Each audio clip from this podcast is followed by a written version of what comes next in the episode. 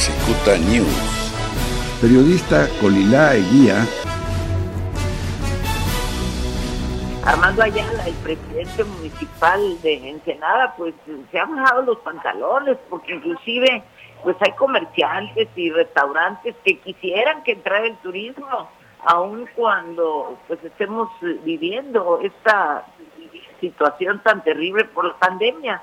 Pero bueno, ya el jurídico le determinó que se, hay que cuidar la salud y pues está pasando eh, situaciones difíciles por las filas que se amontonan para entrar. Ese es un tema. El otro tema tiene que ver precisamente con la recuperación de Brenda Aguilera Raigosa.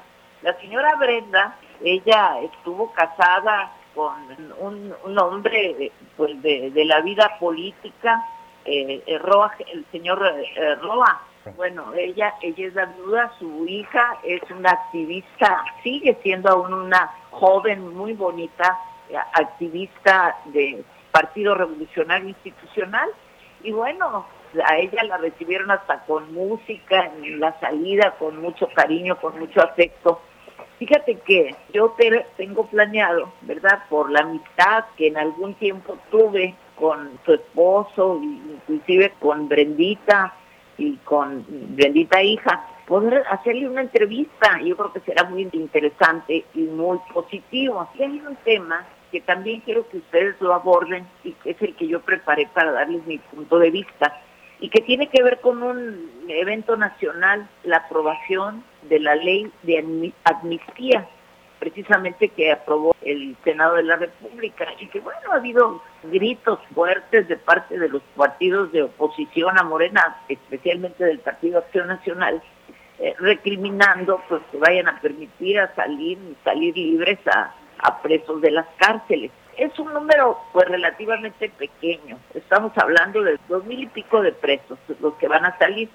Porque de que están acusados bueno, algunas mujeres de haberse practicado un aborto, que la práctica del aborto en, la Ciudad de México, en muchas ciudades de la República Mexicana ya está aprobada. También a personajes que en alguna forma pues han cometido robos pequeños. Yo en el año de 1994, cuando se dio aquel terrible, terrible motín en la cárcel de Mexicali, que ustedes seguramente recuerdan muy bien, cuando inclusive hubo por ahí una persona que fue decapitada, cuando tuvo, tuvieron las mujeres fueron encerradas en una bodega, dieron una rendijita de luz y por ahí erodaron pues para poder abrir el techo y por ahí salieron.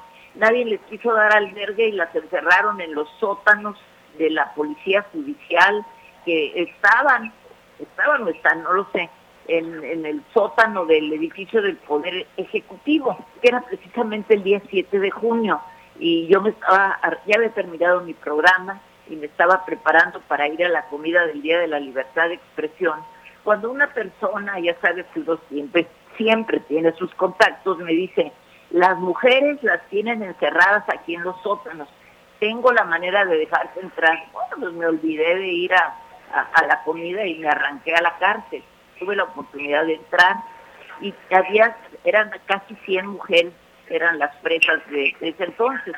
Entonces, fíjate que tuve la oportunidad de traer un teléfono celular de aquellos grandototes que parecían ladrillos. Entonces, las, ustedes como periodistas saben, los presos y las presas generalmente no le quieren dar una información, no es fácil entrevistarlos, pero con el atractivo de mi celular, ellas querían comunicarse a sus casas algunas aquí, otras en Sinaloa, otras en diferentes partes de la República, pues yo se los presté a todas y logré hacer 16 entrevistas. Y te voy a platicar de una, solo de una, una joven mujer que había comprado una bolsa eh, eh, en 25 pesos, resultó ser que era una bolsa robada y la metieron a la cárcel.